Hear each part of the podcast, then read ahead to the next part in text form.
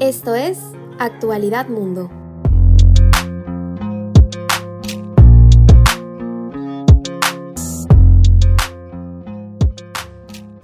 Hola, buenos días, yo soy Paula Pérez, bienvenidos a este programa de análisis de actualidad internacional donde hoy domingo 22 de mayo vamos a hablar sobre el primer año de gobierno del presidente ecuatoriano Guillermo Lazo, uno de los pocos gobiernos de derecha que aún quedan en Latinoamérica.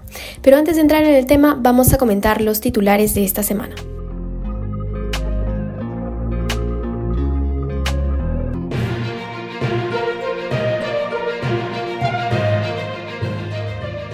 A una semana de las elecciones en Colombia, el independiente Rodolfo Hernández acelera la carrera por la presidencia y se sitúa muy cerca de Fico Gutiérrez, quien obtiene el segundo lugar de las encuestas por detrás de Gustavo Petro. Estados Unidos anunció durante esta semana una flexibilización en algunos bloqueos a Venezuela y Cuba, que permitirán, en el caso de Venezuela, establecer una mesa de diálogo entre la petrolera estadounidense Chevron y la petrolera estatal venezolana. En el caso de Cuba, permitirán reunificaciones familiares, envíos de dinero y vuelos entre países. En Afganistán, los talibanes obligan a las periodistas a cubrirse la cara con burka bajo amenaza de despido o detención y castigo del tutor masculino a cargo de la mujer.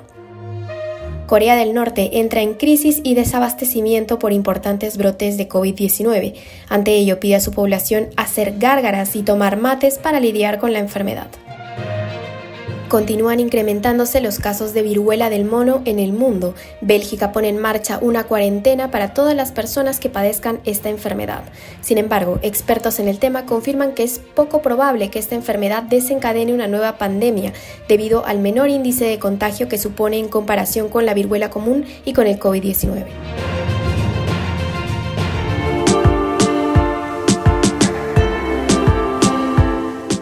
Día de hoy vamos a conversar sobre la gestión del presidente ecuatoriano Guillermo Lazo, que el próximo martes 24 de mayo cumple un año de gobierno. Para ello en el programa de hoy contamos con la colaboración de Carlos Cabrera, un analista político ecuatoriano. Ecuador es uno de los pocos países en la región que se ha resistido a este giro a la izquierda en el que gran parte de Latinoamérica lleva algunos años embarcada, ¿no? Y que pareciera que va a continuar con esta tendencia ante la posible victoria de Gustavo Petro. En este contexto, el gobierno de Guillermo Lazo, popularmente conocido como de derecha, se ha convertido en un referente sobre la gestión de esta ala política en la región. Pero ¿cómo realmente le ha ido al mandatario ecuatoriano a lo largo de este último año?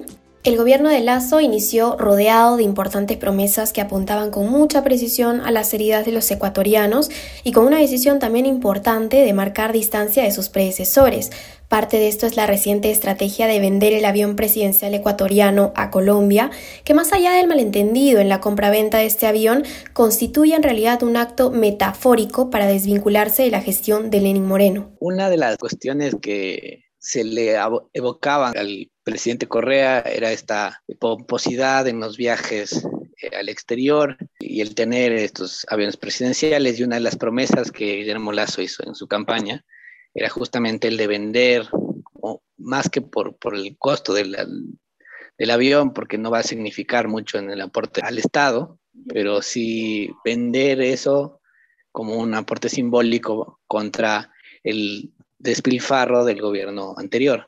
Además de un ofrecimiento de un nuevo estilo de gobierno alejado del correísmo, de la izquierda de Moreno, Guillermo Lazo hizo al pueblo ecuatoriano importantes promesas en materia de vacunación intensiva, lucha contra la inseguridad, apostar por una política internacional, aumento de trabajo, entre otras medidas económicas para atenuar la deuda pública ecuatoriana que, como recordamos, asciende a 7 mil millones de dólares actualmente, ¿no? El primero de sus objetivos, la vacunación, fue más que satisfactoriamente cumplido, ya que consiguió vacunar a más de 9 millones de personas antes de sus 100 días de gobierno, una hazaña que fue incluso reconocida por muchos países de la región. Aparte de la vacunación, es, y la, la política exterior de buscar acuerdos comerciales y de trabajarlo no desde un lado tan netamente político, sino trabajarlo más desde un lado profesional técnico de Cancillería.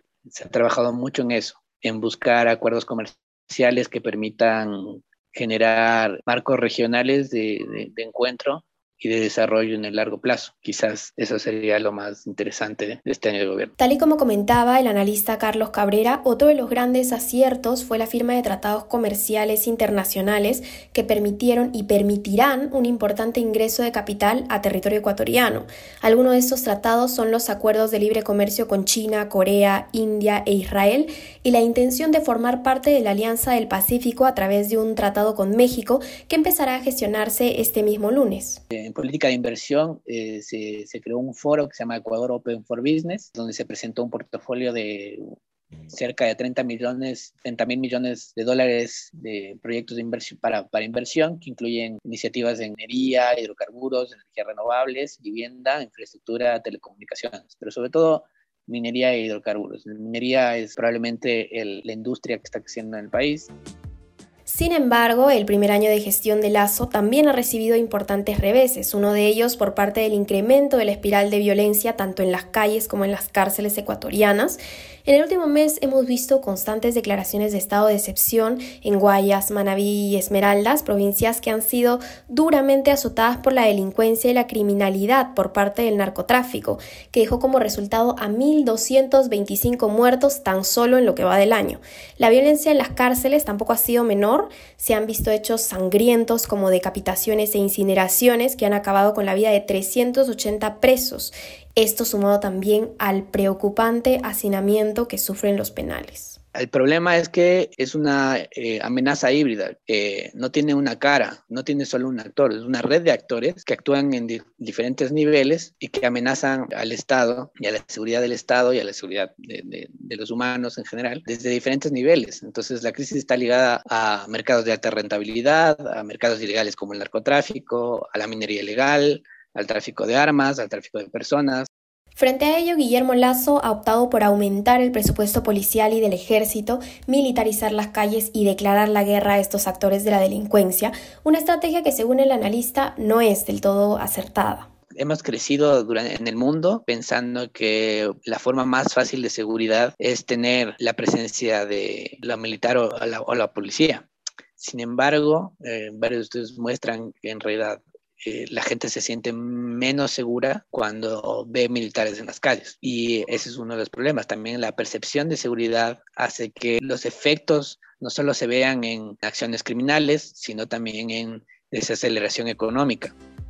Otra de las problemáticas ha sido la inestabilidad política que inició con el enfrentamiento entre el Ejecutivo y la Asamblea, el Poder Legislativo, donde Lazo no cuenta con una mayoría y tras algunos intentos frustrados de aprobar mandatos necesarios para su gobierno mediante la Asamblea, algunos políticos oficialistas reclamaron el cierre del Congreso mediante la figura de muerte cruzada, estrategia por la cual finalmente Lazo decidió no decantarse y que a consecuencia le costó la baja de algunos de sus ministros y esto posteriormente fue sucedido por por la entera renovación del gabinete. A todo este conflicto también se le sumó la pelea con el Poder Judicial tras cuestionar a la Corte Nacional de Justicia por supuestamente haber favorecido políticamente al expresidente Rafael Correa. Esta división interna lo que ha creado es incapacidad de gestión. La gestión se ha centrado únicamente en pelearse con el Ejecutivo, buscar quiénes son los culpables y se ha dado más peso hacia eso que hacia crear eh, planes, proyectos y una planificación pensada desde ejecutar. Tiene mucho que ver con la incapacidad de lectura del Ejecutivo de qué es lo que hace el Ejecutivo. En materia económica, el tema del empleo es otro de los aspectos que tampoco ha llegado a consolidarse del todo. Si bien desde el gobierno se ha dicho que en el último año se han creado 350.000 nuevos empleos, la tasa de empleo adecuado solo se incrementó en un 0,9%, del 32 al 32,9, un porcentaje poco significativo como para afirmar que este ofrecimiento está en camino a ser cumplido por lo menos. No hay una generación de empleo desde el territorio, sino hay una, la esperanza de que venga la inversión extranjera y sea la inversión extranjera la que levante la capacidad de, empleos desde afuera. A pesar de esto, una de las hazañas bien recibidas por parte de la población ecuatoriana en materia de empleo fue el incremento del salario básico unificado, el sueldo mínimo, que pasó de 400 dólares a 425.